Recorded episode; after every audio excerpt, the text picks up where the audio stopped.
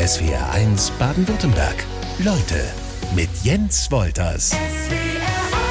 Katharina Schickling ist zu Gast in SWR1 Leute. Eigentlich Journalistin, Dokumentarfilmerin und Bestsellerautorin, darf man auch nicht vergessen. Äh, wie sind Sie eigentlich zur Nachhaltigkeitsexpertin geworden? Eigentlich zufällig. Ich habe irgendwann mal morgens beim Frühstück in der Zeitung einen Artikel gelesen, dass ähm, Kaffeebecher doch gar nicht so schlecht sein im Vergleich zu Mehrwegtassen. Und ich dachte mir, das ist ja komisch, das kann ja. doch nicht sein. Und habe angefangen, so ein bisschen dazu zu lesen und zu recherchieren und habe festgestellt, dass das wirklich eine sehr perfide ähm, ähm, Verdrehung der Tatsachen war, wo mit Studien gearbeitet wurde, die was ganz anderes erforscht hatten und so. Und dann kam plötzlich raus, ähm, ein Weg ist doch prima. Und dann war meine Neugier geweckt. Ich dachte, es gibt vielleicht noch mehr ähm, Bereiche, wo so mit Studien so ein bisschen hingetrickst wird. Ähm, und habe dann festgestellt, dass das in der Tat so ist. Und und dass dieses ganze Feld der, der Ökobilanzen wahnsinnig komplex ist und wahnsinnig kompliziert. Und dann dachte ich mir, es ist Zeit, das mal ein bisschen aufzudröseln und wirklich so Schritt für Schritt zu gucken, was ist denn wirklich nachhaltig und was nicht. Und dann wurde mein erstes Buch zu so einem Thema daraus. Und seitdem habe ich so ein bisschen Feuer gefangen. Also inzwischen ist dieses Thema eine echte Leidenschaft von mir, weil es eben so viele Stellschrauben gibt, an denen man drehen kann. Da muss ich gleich nachfassen. Ähm, der Pappbecher ist gemeint, der Papp-Kaffeebecher, ähm, der ist besser als die Nein, feste natürlich Tasse? nicht. Okay. Natürlich nicht. Aber in diesen Studien kam das irgendwie raus. Und das kam aber deshalb raus, weil da mit irgendwelchen Parametern gearbeitet okay. wurden, die gar nicht praktikabel waren oder mit komischen Bechergrößen und solchen Sachen. Und das ist bei diesen, bei, bei Studien, die das eine oder das andere befürworten, oft so, dass halt so lange an den Parametern gedreht wird, wie das rauskommt, bis das rauskommt, was der Auftraggeber gerne hören möchte. Ach, okay. Und da braucht es dann Leute wie uns, die ab und zu mal nachschauen und nachrechnen öffnen und sagen, kann das überhaupt sein? Stimmt nicht oder stimmt doch. Ähm, das ist natürlich ein weites Feld, wie Sie gerade schon so, so ein bisschen andeuten. Die Ernährung hat es Ihnen aber zumindest am Anfang angetan. Ja, also Filme über Ernährung mache ich schon lange. Also ich habe mich schon seit, ich habe vor vielen Jahren ähm, zusammen mit dem äh, Koch Tim Melzer für die ARD Dokus über Ernährung gemacht. Da ging das so ein bisschen los. Da haben wir uns mit Zutaten von Fertiggerichten beschäftigt, aber auch mit der Frage, gibt es sowas wie eine gesunde Ernährung überhaupt? Und ähm, da, so habe ich mir dann über die Jahre doch sehr viel Wissen zum Thema Lebensmittel angeeignet. Ähm, deswegen habe ich da jetzt auch gerade wieder drüber gearbeitet. Also mein nächstes Buch, da geht es dann um nachhaltige Ernährung. Ähm, aber ich äh, äh, finde eben ne, Lebensmittel auch einen wichtigen Bereich, weil das ja nun was ist, was uns jeden Tag mhm. äh, beschäftigt. Die Frage, was kaufe ich und wie mache ich es richtig und wie ernähre ich mich und meine Familie gut und gesund und aber eben auch so, dass wir nicht dabei unseren Klimawandel aus dem Auge verlieren und die Erde in die Luft jagen. Das ist ja ganz witzig, weil Tim Melzer ja, glaube ich, zu Beginn seiner Karriere gerade so als äh, Convenience-Koch verschrien war, dass der auch mal eine Büchse aufmacht oder ein Tütchen oder ja, sowas. Das war natürlich auch, der provoziert ja gerne. Ja. Also so dieses, und dann nehme ich den Kartoffelbrei aus der Tüte. Genau. Das war natürlich auch so ein bisschen, bisschen als, als Gag gemeint. Ja. Aber wo der tatsächlich einen Weg zurückgelegt hat, war beim Thema Fleisch. Also als wir das erste Mal zusammen eine Doku über Fleisch gemacht haben, da war der, war der eigentlich derjenige, den ich am ehesten überzeugen habe. Was, was ist denn Tierhaltung so schlimm? Ist das doch gar nicht und weiß jetzt nicht, was daran so schlimm sein soll. Und es endete damit, dass der in seinem Lokal alles auf Bio umgestellt hat und dann irgendwann sogar ein vegetarisches Kochbuch geschrieben hat. Also ähm, äh, wenn man sich mit so Themen beschäftigt, dann macht es schon was mit einem und dann verändert sich auch der Blick auf die Dinge. Dieses gesamte Öko-Thema ähm, ist natürlich schon ziemlich äh, verworren und auch durchaus anspruchsvoll für uns als Konsumenten. Äh, ich habe da das Gefühl, dass äh, nicht äh, jeder, der mir Öko anbietet, auch wirklich, ähm, äh, na, sag mal, das Gute im Sinn hat. Ähm, wie, wie schmutzig ist dieses Geschäft auch? Naja, drehen wir mal die Sache um. Hat denn jemand, der mir konventionelle Lebensmittel anbietet, immer das Gute im Sinn? Also nee, die Frage ist ja, wie, wie, was, was ist besser? Ähm, also aus meiner Sicht und aufgrund auf, auf, nach allen Recherchen, die ich in meinem Berufsleben so angestellt habe, würde ich sagen, es gibt zur ökologischen Landwirtschaft eigentlich keine Alternative, wenn wir es ernst meinen, damit unsere Ressourcen irgendwie zu bewahren. Also unter Nachhaltigkeitsaspekten ähm, äh, können wir so, wie wir im Moment Lebensmittel erzeugen, auf keinen Fall weitermachen, weil das einfach unsere Ressourcen so nachhaltig schädigt, dass das nicht gut ist. Ähm, wenn ich jetzt zum Beispiel auf einem Dorf wohne, wo ich einen Metzger habe, der seine Schweine selber hält und der sich halt aus irgendwelchen Gründen keine Biozertifizierung geholt hat, aber ich kann auf dem Weg nach Hause, sehe ich diese Schweine da bei ihm im Hof rumlaufen und ich weiß, der macht es gut, dann kann ich die natürlich bedenkenlos kaufen. Da brauche ich kein Biosiegel. Dann brauche ich kein Biosiegel. Aber meistens ist das ja nicht so. Mhm. Und das Biosiegel schafft mir als, als Konsumentin eine gewisse Sicherheit, dass da jemand für mich kontrolliert und für mich nachschaut. Und natürlich gibt es da unterschiedliche ähm, ähm, Stufen. Also das äh, generelle EU-Biosiegel hat weniger strenge Kriterien als beispielsweise der Demeter-Verband. Also wenn ich es ganz gut machen will, dann ähm, äh, ist es natürlich schön, wenn ich mich für sowas auch noch interessiere. Aber grundsätzlich würde ich sagen, ist Bio eher eine Hilfe als eine Einladung zum Betrug. Ich sag mal ganz ehrlich, mein heutiger Gast, der hat mich so ein bisschen unter Druck gesetzt. Katharina Schickling, Nachhaltigkeitsexpertin. Ich bin heute aufgestanden und habe gedacht, oh Gott, hoffentlich mache ich alles ähm, richtig. Es geht dann halt schon irgendwie so los. Äh, der Pullover aus ähm, fair gehandelter Baumwolle, die Was? Schuhe wurden verarbeitet mit Resten aus PET-Flaschen. Mhm. Ähm, damit hört es dann aber schon fast auf, so bei, bei der Klamotte zumindest. Ähm, wo fängt für Sie Nachhaltigkeit an und wo hört sie auf? Naja, also ich glaube, man darf sich jetzt auch nicht verrückt machen. Ne? Also wenn man jetzt Hab den, wenn man, wenn man jetzt den ganzen Tag durchs Leben geht und denkt, oh Gott, wo mache ich denn das? Dann ist ja, also irgendwie muss ja Lebensfreude schon auch noch eine Rolle spielen. Ähm, aber so ein schönes Beispiel. Äh, fair gehandelte Baumwolle, idealerweise Bio-Baumwolle, das ist schon mal ganz gut, mhm. weil ähm, äh, die Erzeugung von Baumwolle tatsächlich massive Umweltschäden verursachen kann. Insofern ist da Bio und fair auf jeden Fall schon mal besser.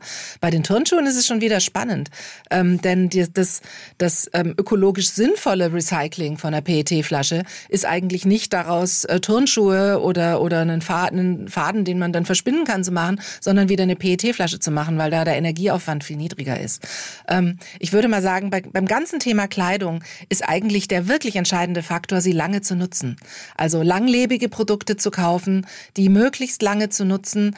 Deswegen zum Beispiel die Sachen auch weniger zu waschen also wenn die Sachen nicht wirklich schmutzig sind, reicht's oft, wenn man sie auch mal eine Nacht raushängt und ein bisschen auslüftet, weil mit jedem Waschen macht man ja Verschleiß. Ne? Mhm. Also jeder Waschgang verringert die, die, die Lebensdauer des, äh, des Kleidungsstücks. Und idealerweise, wenn man Sachen nicht mehr mag, sie dann halt vielleicht weiter verkaufen oder an jemanden weitergeben, der sie noch tragen möchte. Also da würde ich sagen, also ganz generell machen wir viel richtig, wenn wir alles, was wir so benutzen, so lange wie möglich benutzen und nicht dauernd durch was Neues ersetzen. Denn bei den meisten meisten Sachen ist der, ist der Burner im, im Ökofaktor die Herstellung. Okay, das mit den Turnschuhen habe ich verstanden. Ähm, das heißt, der Pullover, den ich gar nicht kaufe, das ist der beste? Ganz genau, ganz genau. Und das ist natürlich schwierig, ich kann das total verstehen. Also ich bin da ja auch nicht frei davon. Dann ist Frühling und dann möchte man gerne was Neues und dann hängen da so schöne Sachen. Und wie gesagt, deswegen ist der Schlüssel, wenn ich dann schon was Neues kaufe, dann sollte ich mir überlegen, ob die Sachen, die ich jetzt ersetze, dann nicht vielleicht jemand anderem eine Freude machen. Also je länger die Dinge leben, die wir benutzen, desto besser ist das auf jeden Fall unter dem Aspekt der Nachhaltigkeit. Wie sieht es denn so bei Strom, Gas, äh, Öl aus? Ähm, wie nachhaltig kann ich da sein? Naja, also ich glaube im Moment angesichts der explodierenden Preise ja. haben wir alle miteinander ein sehr vitales Interesse daran, ähm, da nachhaltiger zu werden, schon alleine, um einfach nicht so ein Vermögen dafür bezahlen zu müssen. Ähm, äh, ich denke an dem Wechsel zu regenerativen, also zu wieder erneuerbaren Energien führt kein Weg vorbei. Wir müssen schauen, dass wir die wenige Zeit, die uns noch bleibt, bevor uns die Dinge um die Ohren fliegen, jetzt wirklich nutzen, um alles, was wir investieren, in Windkraft, in Solarenergie, in äh, sinnvolle Biomassekraftwerke einzuspeisen und nicht ähm, in, in Technologien von gestern zu investieren. Also mir geht total die Hutschnur hoch, wenn über Fracking diskutiert wird in Deutschland oder über die Frage, ob wir nochmal bei Russland, von dem wir gerade beim Gas unabhängig werden wollen, stattdessen äh, Nuklearbrennstäbe kaufen wollen. Ähm, ich denke, alles Geld, was wir jetzt für Energie ausgeben, sollte zukunftsgerichtet sein, damit wir möglichst schnell dahin kommen, dass wir die Energie, die wir verbrauchen, ähm, äh, eben aus erneuerbaren Energien gewinnen. Und dann müssen wir halt einfach schauen, dass wir überall da in unserem Alltag, wo wir können, wir weniger Energie verbrauchen, als wir das im Moment tun. Also Robert Habeck ist ja immer so ein bisschen verlacht worden für diesen, diesen Duschspar. Ja. Kopf, aber warum nicht? Der ist eine gute Idee. Ähm, warum muss ich wirklich zehn Minuten duschen? Reichen nicht vielleicht fünf auch? Ähm, muss ich wirklich jeden Tag duschen, wenn ich gar nicht besonders dreckig bin? Oder kann ich mich vielleicht auch einfach so waschen? Also es gibt ganz, ganz viele Stellen, an denen wir weniger Energie verbrauchen können, ohne dass das unsere Lebensqualität schmälert. Katharina Schickling gibt Tipps, wie wir nachhaltiger leben können. Das dürfen Sie jetzt auch gerne hier in SW1 Leute machen. Sollen wir mal so einen Tagesablauf durchgehen, gerne. wie der vielleicht idealerweise oder ich habe jetzt mich mal so an meinem Tag mhm. orientiert ähm, äh, abläuft und äh, wann immer es irgendwie Verbesserungsmöglichkeiten gibt, können Sie den Finger heben und Bestes. einen Einwurf geben. Ich stehe morgens auf, putze mir die Zähne mit der Zahnbürste mit äh, Kokosgriff. Ähm, die Seife habe ich selbst aus einem Pulver zusammengemischt, mit der ich mich wasche. Ähm, da kann ich gleich fragen, äh, dieses angesagte Festshampoo oder auch die, die, äh, die Seife fürs Haar, ähm, bringt naja. die was? Also sagen wir es mal so, überall da, wo ich flüssige Reinigungsmittel habe, ob das jetzt für meinen Körper ist oder für Haushaltsreiniger, ähm, bedeutet das ja, dass ich eigentlich unheimlich viel Wasser durch die Gegend transportiere. Denn das, was da tatsächlich sauber macht, das ist ja ganz wenig und äh, muss dann zudem noch in aller Regel in Plastik verpackt werden. Ähm, wenn ich jetzt ähm, stattdessen was Festes habe, was ich dann vielleicht auch noch in eine viel kleinere Verpackung packen kann und was dadurch natürlich auch nicht so ähm, transportintensiv ist, tue ich der Umwelt auf jeden Fall was Gutes. Ganz wichtig beim Zähneputzen ähm, das Wasser ausmachen. Ja. Ein ganz, ganz wichtiger das Punkt. Das hatte ich vergessen. Unglaubliche Verschwendung. Ähm, der Kokosgriff von der Zahnbürste, das muss man sich genauer anschauen. Mhm. Also Kokos ist es, glaube ich, meistens ist es Bambus und Oder, Bambus, ja, stimmt, Bambus, Bambus ist, ist ein ganz schwieriger Stoff, weil, also wenn das tatsächlich ein Stück Bambusholz ist, ja. super. Wenn das aber was ist, was sich so ein bisschen wie Plastik anfühlt und trotzdem Bambus heißt, dann ist das verklebt mit Melanin und das ist eigentlich Plastik. Das heißt zwar Bambus, aber de facto ist da ein Kunststoff drin, okay. ähm, für dessen Erd Herstellung auch Erdöl gebraucht wird. Also das ist dann eigentlich keine sinnvolle Lösung. Okay, aber mit ähm, einem Stück fester Seife in der Küche zum Beispiel äh, zu hantieren und ein scharfes Messer zu spülen, das geht auch? Ja, zum Beispiel. Es gibt ja diese Kernseife, ne? die kann Kenn ich mit dem Wasser, das Wasser habe ich ja auch zu Hause. Ich muss das Wasser ja nicht in irgendeiner Fabrik ja, ja. in den Reiniger füllen lassen. Ich kann das Wasser ja auch einfach bei mir zu Hause aus der Leitung Gut. kommen lassen. Dann habe ich schon mal sehr viel Transportaufwand gespart. Übrigens ist bei diesen Verpackungen von Duschgel, Putzmittel und so, kann man eine Sache schon mal gut machen. Ähm, also erstens, es gibt ja Hersteller, die die Verpackung wirklich massiv reduzieren, die nur noch so eine ganz dünne Folie haben, die bunt bedruckt ist, die man extra entsorgen kann und wo die Flaschen dünner sind und so. Das ist auf jeden Fall eine gute Sache. Also je weniger die Verpackung wiegt, desto besser für die Umwelt. Und bei Plastik ist generell immer gut, wenn das Plastik durchsichtig oder weiß ist, weil man das viel besser recyceln kann als, als dunkle Farben. Also ich habe zum Beispiel eben inzwischen eine Bodylotion, die habe ich immer noch, aber die habe ich mittlerweile in einer weißen Flasche und nicht mehr in einer ganz dunklen, weil das ist wirklich vom Recyceln her besser. Aber da bleibe ich gerade bei der Bodylotion. Nachhaltigkeit beim Thema Kosmetik schwierig? Wahnsinnig schwierig, ja. Also Kosmetik, ich meine, ist ja jetzt mal so eine Wimperntusche. Ich weiß noch, ich habe mal bei irgendeiner Bloggerin gelesen, wie sie sich das selber macht und dann mit irgendwelchen Bürstchen. Ich habe das ausprobiert, das war furchtbar. Ich will auch nicht Mandelmus verkohlen müssen und so. Also an irgendeiner Stelle finde ich, ist es dann ist dann auch mal Schluss. Da muss man dann auch einfach sehen, dass das ja wirklich sehr kleine Stellschrauben sind. Da darf man nicht zu pämstlich sein. Meine, meine Kleiderauswahl habe ich eben schon mal so ein bisschen angerissen. Ähm, natürlich ähm, äh, bevorzugt im Online-Kaufhaus bestellt, ähm, wo es dann die Rubrik nachhaltig äh, gibt, ist auch schon Käse, oder? Ach, das mit dem Online-Shopping ist so eine Sache. Also, wenn ich diesen netten kleinen Online-Shop habe, der sich um Nachhaltigkeit kümmert und der dann vielleicht auch beim Verpacken der Sachen sehr darauf achtet, dass es nachhaltig ist ähm, und der dann vielleicht auch Retouren wirklich ähm, wieder ordentlich verpackt und aufs Neue versendet, dann würde ich sagen, ist das in Ordnung. Ähm, die Ware, die durch die Gegend gefahren wird, wird ja auch in den Laden durch die Gegend gefahren und auch da ist sie ja verpackt, wenn sie da ankommt. Also insofern, da mache ich mit Online-Shopping nichts so Schlimmes. Das Problem beim Online-Shopping ist die Hin- und Herschickerei. Also, wenn man sich das mal bildlich vorstellt, ich würde ja nie auf die Idee kommen, in einer Boutique eine Bluse vom Bügel zu nehmen, sie anzuziehen, zu sagen, gefällt mir nicht, sie auf den Boden zu schmeißen und anschließend wirft sie der Händler weg.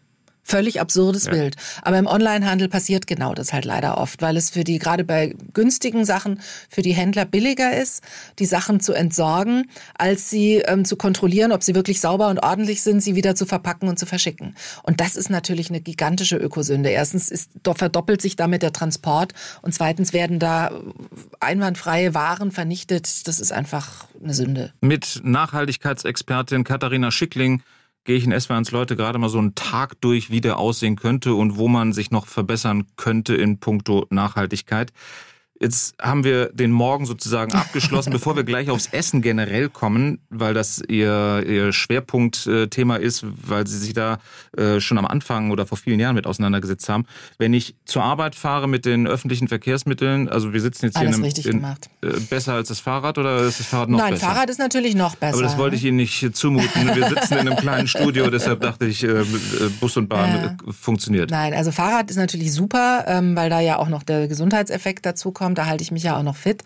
Aber wer, also wo immer man öffentliche Verkehrsmittel nutzen kann, sollte man das auf jeden Fall tun. So, dann das Essen. Morgens der ähm, äh, fair gehandelte Kaffee oder der fair gehandelte Tee ähm, sind schon mal grundsätzlich gut. Ja, also ähm, Oder höre ich Bedenken raus? Nein, nein, unbedingt. Also ich würde sagen fair und idealerweise aber auch noch bio, weil ähm, das Thema Pestizide und das Thema Monokultur und Raubbau ist ja auch in der, im globalen Süden ein Thema.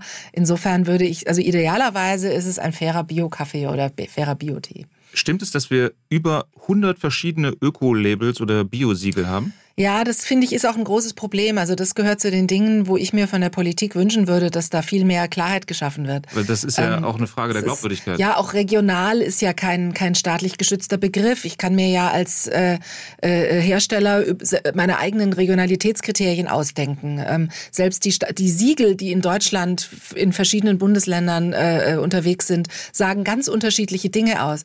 Also da finde ich, werden wir schon auch oft so ein bisschen im Regen stehen gelassen mit unserem Bedürfnis nach nachhaltigem Verhalten, weil wir oft gar nicht so genau wissen können, was wir da eigentlich kaufen. Und das ist bei Lebensmitteln besonders schlimm, weil ähm, die Kennzeichnungsspielregeln, die wir in Europa haben, die sind unheimlich stark an den Interessen der Lebensmittelindustrie orientiert. Also wir können bei ganz, ganz vielen Lebensmitteln, gerade bei verarbeiteten, ja überhaupt nicht herausfinden, ist jetzt die Erdbeere in meinem Joghurt vom Bodensee oder ist die aus China? Mit hoher Wahrscheinlichkeit ist sie aus China, wenn es nicht anders draufsteht. Aber ich weiß es halt nicht. Jetzt haben Sie eben schon beim Thema Essen und Nachhaltigkeit deutlich gemacht, wenn ich bei meinem Metzger des Vertrauens das Schwein äh, auf- und ablaufen sehe, dann brauche ich nicht zwingend das Biosiegel. Nachhaltigkeit beim Essen. Ähm, sch schlägt Regionalität Bio? Nein. Also es gibt ja, ähm, es gibt Forscher, die haben die sogenannte Planetary Health Diet konzipiert. Das ist eine Essenszusammenstellung, ähm, mit der wir sozusagen nicht mehr Ressourcen verbrauchen, als wir in der gleichen Zeit wieder wachsen lassen können. Und ähm, ein wichtiger Faktor dabei ähm, äh, ist, ist, dass man weniger Fleisch essen muss und mehr pflanzliche Produkte, so wie das unsere Vorfahren früher ja auch mal gemacht haben. Da gab es halt einen Sonntagsbraten. Da sind wir wieder bei Oma und Sind wir Opa. wieder bei Oma und Opa. Ähm, da wurden mehr Hülsenfrüchte gegessen. Das ist auch gut für die Böden, weil die ähm, äh, nicht so düngerintensiv sind, sondern eigentlich den Boden mit düngen.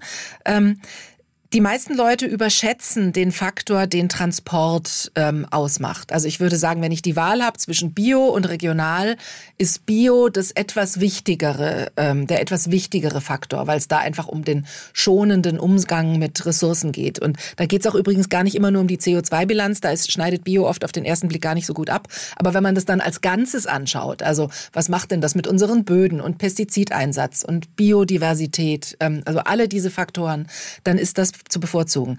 Ich würde sagen, idealerweise mache ich beides. Also idealerweise habe ich Lebensmittel, also ist, oder habe ich die, in der Mehrheit esse ich Lebensmittel, die in der Saison, in der Region ähm, gerade verfügbar sind. Ähm, und dann kann ich mir als gelegentliche Delikatesse auch mal eine Ananas oder eine Avocado gönnen. Und sonntags einen äh, äh, Rinderbraten oder Die so. Avocado, die geht? Ja, ähm, auch die, auch da gibt's Unterschiede. Also was definitiv nicht geht, ist die äh, äh, peruanische konventionelle Avocado, die ähm, ähm, gekühlt transportiert über weite Strecken vor Ort fürchterliche Umweltschäden aus. Also im Prinzip exportieren äh, äh, Länder des globalen Südens ihr Wasser in Form von Avocados zu uns. Das ist nicht gut. Aber es gibt auch in Europa Avocados, die haben dann halt nicht das ganze Jahr Saison, sondern nur zu einer bestimmten Zeit, wenn da halt Erntezeit für die ist. Ähm, da gibt's Projekte, die Biofrüchte mit Tröpfchenbewässerung anbauen. Dann kann man sowas auch mal essen. Aber die Betonung eben auf mal. Das sollte nichts sein, was ich jeden zweiten Tag zum Frühstück esse, sondern etwas, was ich mir gelegentlich mal gönne als was Feines, Besonderes. Katharina Schickling ist Nachhaltigkeitsexpertin und weiter zu Gast in SWRs Leute. Ich muss mal gerade so ein bisschen sie versuchen einzuordnen, weil ich bekomme ja auch mit, was äh, bei uns im Studio-Feedback äh, passiert. Ähm, darauf gehen wir gleich ein. Viele gute und verständliche Fragen. Es geht hier nicht darum, dass Sie eine, eine, eine, Sie hier irgendwie als Buhfrau heute rausgehen, ähm, sondern Sie sind ja eher Augenöffnerin äh, und keine Spaßverderberin beim Thema. Nein, also ich, mir ist es wichtig, ähm, ich glaube, wir können in unserem Konsum an ganz vielen Stellen Sachen besser machen, ohne dass das irgendwie zu Lasten unseres Genusses oder unserer Lebensfreude geht. Also äh, überall da, wo man Sachen einfach anders machen kann äh, und, und damit ist es gar nicht schlechter, da ist dieses Beispiel Duschgel oder Seife ein schönes. Also bloß weil ich mich mit Seife wasche, ähm, ähm, ist mein Leben ja deswegen nicht, nicht schlechter geworden. Aber ich habe was Sinnvolles für die Nachhaltigkeit getan. Was mir aber bei all dem auch immer wichtig ist, ähm, mit dem, was wir so in unserem täglichen Konsum besser machen, äh, sind wir natürlich kleine Stellschrauben. Ne? Das große Ganze äh, äh, läuft woanders. Also die wirklich großen Entscheidungen, die muss die Politik treffen. Also der Umbau Richtung erneuerbare Energien, ähm, Elektromobilität, sowas. Also da brauchen wir kluge Spielregeln, die die Politik macht. Aber wir können durch unseren Alltagskonsum auch der Politik ein bisschen Beine machen, weil wenn wir signalisieren durch unsere Konsumentscheidungen, dadurch, dass wir unser Geld für Sachen ausgeben, die nachhaltiger erzeugt worden sind oder dadurch, dass wir zeigen, sowas möchten wir nicht, dadurch vermitteln wir ja auch der Politik, es lohnt sich, ähm, an diesen Themen was zu machen. Ähm, ich glaube nicht, dass man sich jetzt alles immer verbieten sollte. Ähm, äh, nie wieder fliegen, äh, nie wieder Avocado essen, nie wieder Skifahren. Also das ist Quatsch, das sollte man nicht. Aber bei den Dingen, die man tut, kann man sich ja so ein bisschen überlegen, an welchen Stellen kann ich denn was machen. Also kann ich zum Beispiel vielleicht mit dem Zug zum Skifahren oder kann ich eben vielleicht die Avocado nur einmal in der Woche essen und die restliche Zeit esse ich irgendwas, was gerade Saison hat und was bei uns wächst. Also ich glaube, da kann man schon einiges gut machen. Ein Sozialexperiment äh, haben Sie durchgeführt äh, innerhalb der noch laufenden ARD-Themenwoche, wie das Wir gesucht, was hält uns zusammen. Ähm, da ging es darum, Anwohner einer, ich sage mal, ganz normalen Straße in einem ganz normalen Vorort in Sachen Nachhaltigkeit ja was zu, zu bekehren oder zu überzeugen. Also die, ähm, die Autorinnen des Films, äh, meine Kolleginnen Stefanie Krüger und Maren Winter, hatten also das Experiment gewagt, dass sie gesagt haben, diese Leute ähm, sollen, weil wir gucken uns mal an, was haben die für einen CO2-Abdruck und jetzt schauen wir mal, wo wir genau mit solchen Alltagssachen ähm, vielleicht ein bisschen was verändern können. Wie kriegen wir den CO2-Abdruck runter? Und dann wurden eben Dinge durchprobiert. Und manche haben ganz gut funktioniert und manche weniger gut. Also zum Beispiel hat einer versucht, äh, mit öffentlichen Verkehrsmitteln zur Arbeit zu kommen und der ist da schon sehr an Grenzen gestoßen. Ist weil nie er einfach, angekommen. Ja, das hat ewig gedauert und das war einfach, also da sind wir wieder beim schönen Thema Politik. Also es ist total gut, sich zu entscheiden, ähm, weniger Auto zu fahren, aber es muss halt auch das Angebot stimmen. Ähm, also ich brauche halt auch funktionierende äh, und ich meine, ich fahre viel Zug und weiß auch, was da schiefgehen kann. Ähm, also diese, weiß ich nicht, 60 Prozent Pünktlichkeit, die wir im Moment haben, das deckt sich ziemlich mit meinen Erfahrungen. Und das ist natürlich kein gutes Angebot. Das Stilllegen von Nebenstrecken ist kein gutes Angebot. Insofern ist der da schnell an Grenzen gestoßen und, und bräuchte natürlich jetzt große Weichenstellungen der Politik, damit das besser wird. Es gab aber auch Sachen, wo man gemerkt hat, dass ähm, äh, äh auch Leute, die sich schon viel Mühe geben, ähm, bestimmte Dinge einfach nicht wissen und dann ohne große Mühe besser machen können. Es gab zum Beispiel eine Familie, die hat äh, ähm, äh, extra schon diese Joghurtbecher gekauft, die aus einem Becher, einer Pappmanschette mhm. und dem Deckel bestehen. Sind drei Wertstoffe, die man alle drei gut recyceln kann. Und die haben also auch diesen Becher völlig richtig in den gelben Sack geworfen, allerdings unglücklicherweise nicht auseinandergebaut. Ach, okay. Und damit ist im Grunde genommen schon klar, das Ding wird in der Müllverbrennung landen, weil keine Sortieranlage der Welt schafft es, diesen Deckel vom Becher ja. wegzuziehen. Das heißt, es ist ganz wichtig, dass ich die Sachen getrennt entsorge. Und an solchen Stellen merkt man schon, wenn man sich sowas mal bewusst macht und versteht, dann kann man es besser machen. Ist es auch eine Frage der Generation, was das Verständnis angeht, oder ist es auch eine finanzielle Sache? Also was ich bei diesem Experiment da in dieser Straße in Kassel toll fand, war, dass da wirklich alle Generationen mitgemacht haben. Da war ein ganz junges Paar, das gerade ein kleines Kind bekommen hat. Ähm, da waren aber auch äh, äh, ältere Leute dabei und die haben eigentlich alle gleichermaßen so das Gefühl gehabt, wir müssen schon was tun. Ich glaube, also ich, ich ähm, ich habe eigentlich so ein, ich bin so ein bisschen leid immer auf die Leute so zu schimpfen. Ich finde, da ganz viele Menschen ähm, sehen ja, was mit unserem Klima passiert und möchten es gerne besser machen und geben sich ganz viel Mühe. Und ich finde, dass man bei diesem Experiment schön gesehen hat, ähm, wie eben auch so ein Wir-Gefühl dazu beitragen kann. Also wenn es eben nicht nur einer ist, der da jetzt plötzlich versucht, äh, ähm, vielleicht weniger Fleisch zu essen oder weniger Klamotten zu kaufen, sondern wenn das alle gemeinsam machen. Mythen der Nachhaltigkeit. Die würde ich jetzt gerne besprechen in SWRs Leute mit Expertin Katharina Schickling.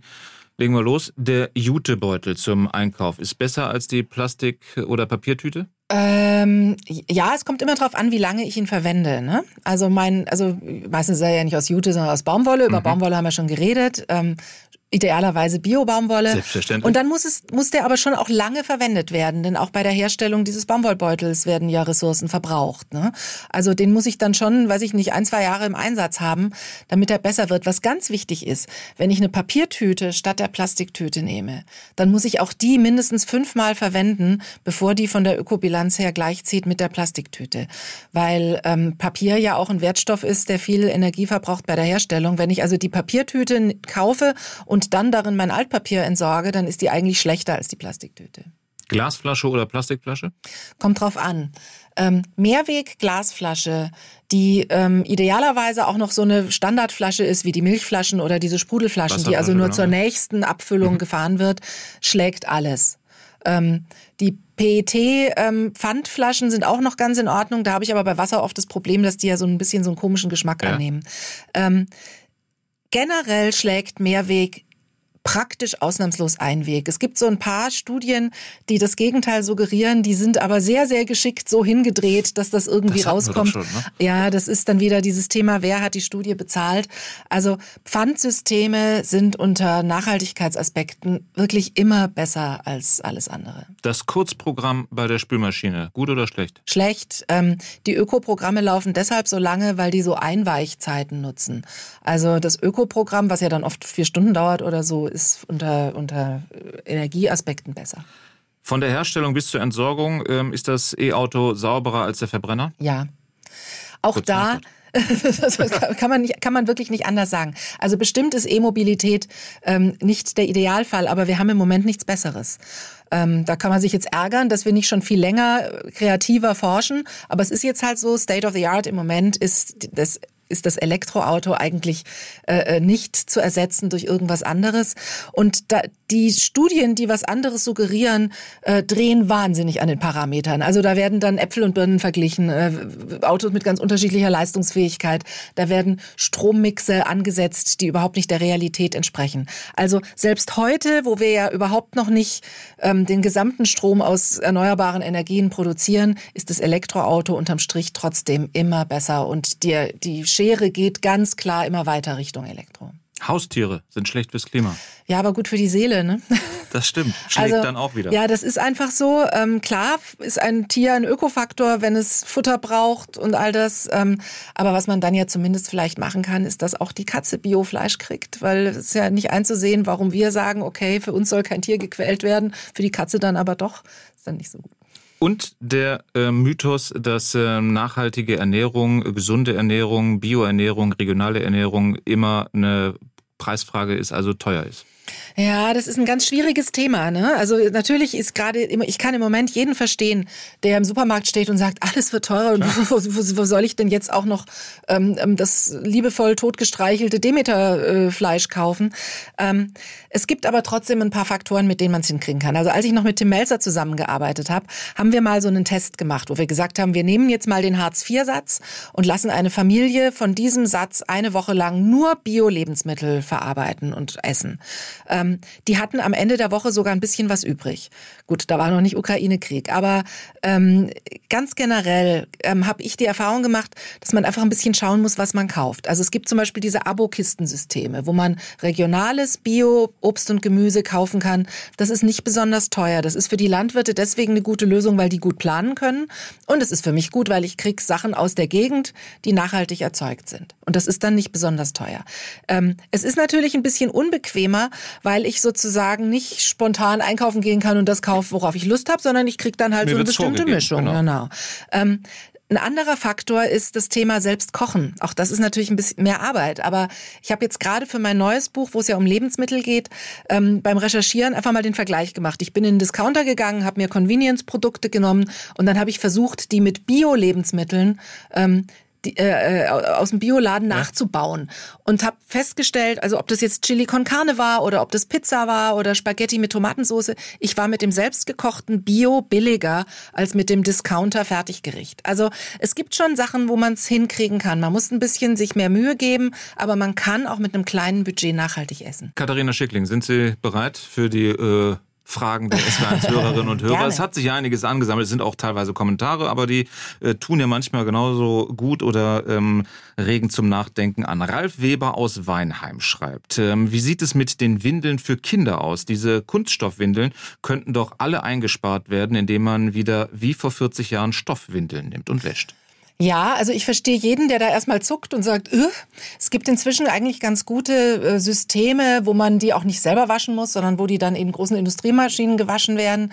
Also ähm, die letzte Ökobilanz, die ich kenne, kam zu dem Schluss, dass es bei einem Kind ungefähr gleich ist, ob man mit Wegwerfwindeln arbeitet oder mit Stoffwindeln. Mhm. Spätestens beim zweiten Kind lohnen sich die Stoffwindeln. Jule aus Ettlingen ähm, würde interessieren, ob all unsere akkubetriebenen Geräte wie Handy, Staubsauger äh, bis hin zur Elektromobilität, die uns als nachhaltig angepriesen wird, es, äh, sie auch wirklich äh, nachhaltig sind. Naja, also ganz grundsätzlich, alles, was man statt mit einem Akku mit einem Stecker betreiben kann, ist besser. Also beim, beim Speichern von Energie verliere ich immer was. Bei einem Auto geht das halt immer nicht. Ne? Ein Auto muss einen Akku haben. Äh, ein Handy auch, weil das trage ich ja durch die Gegend. Aber zum Beispiel einen Laptop sollte ich möglichst oft am Strom benutzen und nicht mit dem Akku, weil der, im Akku verliere ich immer Energie. Und das Zweite ist dann eben die Sache, was mache ich damit, wenn die Dinger ähm, verbraucht sind. Genau. Ne? Wichtig ist halt, dass man die wirklich der Wertstoffsammlung zuführt, damit die dann wieder recycelt werden können. Das hier ist eher ein äh, Kommentar von Bernd Lebender. Ähm, die AKWs sollten so lange betrieben werden, bis die gegenwärtigen Brennstäbe auch äh, verbraucht sind. Äh, und das ist sicherlich nicht genau am 16.04.2023 der Fall. Ja, aber so ungefähr. Also das kommt schon hin. Aber in der Tat, also neue sollte man nicht kaufen. Da sind wir wieder in der Abhängigkeit von Russland und aus der wollen wir eigentlich gerade raus. Hallo ins Studio, schreibt Elena Bolin. Ich höre gerade die tolle Sendung und sitze dabei in unserem Stroh-Lehm-Holzhaus und freue mich auf den nächsten Frühling, wenn wir unseren nächsten Kleidertauschabend veranstalten. Also ich würde sagen, bei der Familie wird schon einiges richtig gemacht, Alles richtig oder? gemacht. Brigitte Bonnet ähm, hat sich auch gemeldet. Auch so kann wir gelingen, schreibt sie. Bei uns in der Straße stehen zwei Kisten mit Eisbergsalat. Man darf sich bedienen, es kostet nichts. Schön, dass es sowas heutzutage auch noch gibt. Das Absolut. Ich mache das zum Beispiel mit Sachen, also was weiß ich, wenn ich einen Kerzenleuchter habe, der mir gar nicht gefällt. Ich stelle den bei mir vorm Haus auf den Stromkasten. Das dauert zehn Minuten, dann ist der weg und irgendjemand anders findet ihn schön. Johannes, Johannes Ilk aus Aalen hat eine Frage. Auf manchen Lebensmittelverpackungen, zum Beispiel bei einem Glas Erbsen, schreibt er, findet man kein Herkunftsland, sondern nur die Information abgefüllt für die Firma XY. Das ärgert ihn sehr äh, und in der Regel lässt er dieses Produkt dann stehen. Ist diese Praxis erlaubt? Ja, leider ja. Und da ärgert er sich völlig zurecht. Es ist bei uns so, dass die, das verarbeitete Lebensmittel, da muss ich ähm, nicht draufschreiben, wo die Zutaten herkommen. Ähm, es gibt so eine kleine Ausnahme, also würde jetzt auf diesen Erbsen eine französische Fahne prangen und die Erbsen wären nicht aus Frankreich, dann müsste dabei stehen, die kommen aus irgendeinem anderen Land. Aber in der Regel muss ich das bei Verarbeitung, merkt man, also es ist schon wieder so kompliziert, da merkt man schon, das ist was für Lebensmitteljuristen, aber nicht für Leute, die einkaufen und einfach nur was Gutes in, in den Wagen stellen wollen. Also die Gesetzgebung bei uns ist da wirklich sehr, sehr schlecht. Also ich habe bei verarbeiteten Lebensmitteln kaum eine Chance herauszufinden, was ich kaufe. Bei Honig steht dann zum Beispiel manchmal drauf, aus EU- und Nicht-EU-Ländern, wo ich mir ja. da denke, okay, ähm, aus, aus der Welt Ländern, halt. Ne? Genau. Ähm, das ist ärgerlich. Und was wir da tun können, ist, dass wir in der Tat solche Sachen halt nicht kaufen, sondern Sachen kaufen, wo die Hersteller freiwillig Transparenz herstellen. Pilze sind auch noch so ein Thema. Ja, das ist was, da bin ich mal in einem Film drauf gestoßen und habe auch wirklich gedacht, ich glaub's nicht. Ähm, es gibt einen Pilzhersteller auf der Schwäbischen Alb, der hat da große Hallen, in denen stehen dann so Beete, wo Champignons drauf wachsen, die werden dann abgeschnitten und in Supermärkte verkauft. Und ähm, dann habe ich gesagt, ah ja, und hier wachsen die, sagt er, nee, nee, hier werden die nur geerntet. Wachsen tun die in den Niederlanden. Was die also machen, ist, dass die diese Beete auf so großen Paletten haben und dann werden die in den Laster geschoben und werden von den Niederlanden auf die Alp gefahren. Und im Supermarkt sind das dann äh, äh, Champignons Ursprung Deutschland. Und das ist natürlich nicht das, was ich kaufe, wenn ja. ich denke, oh cool, regionales Produkt, die nehme ich mal. Ne? Also es ist einfach Irreführung von, von, von uns Verbraucherinnen und Verbrauchern. Und das ist unheimlich ärgerlich. Also da wäre die Politik gefragt. Es wären Leute, weiter mit Katharina Schickling. Der Konsumkompass ist ähm, ihr frisches Buch, was äh, hier gerade bei mir auf dem Tisch liegt. Und da muss man ja schon fast ähm, äh, ja, groß ankündigen, sprechen Sie auch eine mögliche Verbraucherrevolution an. Das haben Sie jetzt in der Sendung schon das ein oder andere Mal angedeutet, dass wir als Konsumenten durchaus ja die Power haben, was zu verändern. Ich glaube, dass wir dazu neigen, zu unterschätzen, was wir tun können. Ähm, wir haben ja im Prinzip mit unserem Geldbeutel sowas wie einen Stimmzettel. Ne? Also da, wo wir unser Geld hintragen, damit machen wir auch beeinflussen wir Politik, damit beeinflussen wir den Handel, damit beeinflussen wir Hersteller, weil wir denen zeigen, was wir haben wollen. Mhm. Und ähm, ich, also ich hetze mal gern die Leute so ein bisschen auf. Rufen Sie doch mal bei Ihrer Molkerei an und fragen Sie mal, was die den Bauern zahlen und wo die ihre Milch herkriegen. Ob die wirklich nur in der Region einsammeln oder ob die möglicherweise die Sahne aus Polen kaufen und das Milcheiweiß aus Rumänien und so. Das gibt's nämlich auch. Ähm, äh, fragen Sie Hersteller, was für Eier die verwenden. Ähm, es gab ein schönes Beispiel, an dem man das echt sieht, was für eine große Macht wir haben, als die Eierkennzeichnung eingeführt wurde, null Bio, eins Freiland und so weiter. Da ist die Kategorie 3 Käfigeier ja. praktisch sofort aus dem Supermarkt verschwunden. Das war nicht verboten, aber das hat sich nicht mehr verkauft, weil das keiner mehr haben wollte. In dem Moment, wo offensichtlich war, das sind die Eier von diesen geschundenen Käfigkreaturen, waren die im losen Handel nicht mehr verkäuflich. Die sind dann in die verarbeiteten Produkte ja, gewandert. Aber ähm, an, an, daran sieht man, äh, äh, der Handel, die Hersteller, die richten sich schon nach unseren Wünschen. Das heißt, wir müssen die auch artikulieren. Und deswegen können wir mit unseren Konsumentscheidungen schon einiges machen. Auch wenn die Politik natürlich dann auch uns dabei noch helfen muss. Aber auch der zeigen wir ja dadurch, auf, auf, durch, durch die Art, wie wir konsumieren, was wir wollen. Also, wie sollen wir vorgehen dann? Also nachhaltige Produkte kaufen, möglichst direkt beim Erzeuger kaufen. Also überall da, wo ich Zwischenstationen ausschalten kann, ähm, gebe ich ja auch weniger Geld aus für hochwertige Produkte. Regionale, saisonale Erzeugnisse aus unserer heimischen Landwirtschaft kaufen von Bauern, die idealerweise Ökobetriebe haben, die es gut machen, die sich um Tierwohl kümmern, die sich Gedanken machen über Nachhaltigkeit. Also wir sollten möglichst oft mit unserem Geld die belohnen, die irgendwas schon gut machen. Im, weiß ich nicht, im Putzbereich. Es gibt Hersteller, die wirklich viel investieren in ähm, bessere Verpackungen, in bessere Rezepturen, die weniger weniger schädlich sind. Und solche sollten wir dann eben auch mit unseren Einkaufsentscheidungen belohnen. Und Nachfragen haben Sie ja gerade gesagt bei den Herstellern ähm, gibt mir dann auch Aufschluss, wenn ein Unternehmen sich nur sauber waschen will. Also da sprechen wir von Greenwashing. Ja, das merkt man ja teilweise. Also da, ich, gut, ich denke mal, also Greenwashing zu entlarven, da ist man als als als als Kundin oder Kunde ein bisschen überfordert. Das würde ich sagen, das ist unser das ist unser genau. Job. Ne? Dafür ja. sind wir da, dass wir sowas recherchieren und dann aufdecken. Aber allein dadurch, also zum Beispiel drucken inzwischen relativ viele Hersteller von verarbeiteten Produkten, wo Eier drin sind, auf die Packung, dass sie mit Freilandeiern oder Bio arbeiten. Das müssen die nicht. Das machen sie freiwillig. Und das verkünden sie deshalb, weil sie gelernt haben, das ist für mich ein Marketingvorteil, das mögen Kunden. Und da müssen wir ansetzen, wenn wir denen auf die Nerven gehen und möglichst oft fragen, warum verwendet ihr denn das oder was ist denn da drin, dann ist das ein Anlass für Hersteller, sich auch zu überlegen, ob sie vielleicht was ändern. Eine Frage habe ich noch ähm, zum Abschluss. CO2-Ausgleich äh, für meine Urlaubsreise ähm, bringt meinem Gewissen was oder bringt sonst auch was? Ja, kommt drauf an. Also, ähm, Grundsätzlich müssen wir natürlich langfristig dahin, dass zum Beispiel beim Fliegen weniger äh, Energie verbraucht wird und möglichst aus, aus nachwachsenden Rohstoffen, Treibstoffe und sowas erstellt wird. Ähm, das ist der langfristige Schritt. In der Zwischenzeit kann man natürlich mit Kompensieren schon was machen. Ähm, man muss sich halt genau anschauen, wo man kompensiert. Da gibt es Projekte, die sind eher Greenwashing. Da werden zwar Bäume gepflanzt, aber dann kümmert sich kein Mensch mehr drum und dann sind die im Grunde genommen nach fünf Jahren wieder tot. Ähm, es gibt aber den sogenannten Goldstandard, wo also so Kompensationsprogramme äh, unter die Lupe genommen werden und ähm, und dann kann man sich ja auch noch überlegen, wie viel man kompensiert. Also ich zum Beispiel, wenn ich dann mal fliege, ähm, ähm, was jetzt zuletzt eigentlich immer nur dienstlich der Fall war, dann verdreifache ich die Kompensation, um dann eben wirklich ähm, ähm, so ein bisschen ein Gegengewicht zu setzen. Aber natürlich ist es eine Notlösung. Katharina Schickling, Nachhaltigkeitsexpertin, vielen Dank fürs Kommen und ich glaube, Dank. Sie sind Ihrem Versprechen gerecht geworden, dass jeder irgendwie einen Tipp mit an die Hand bekommt. Danke dafür. Herzlichen Dank. SWR 1 Baden-Württemberg. Leute wir nehmen uns die Zeit.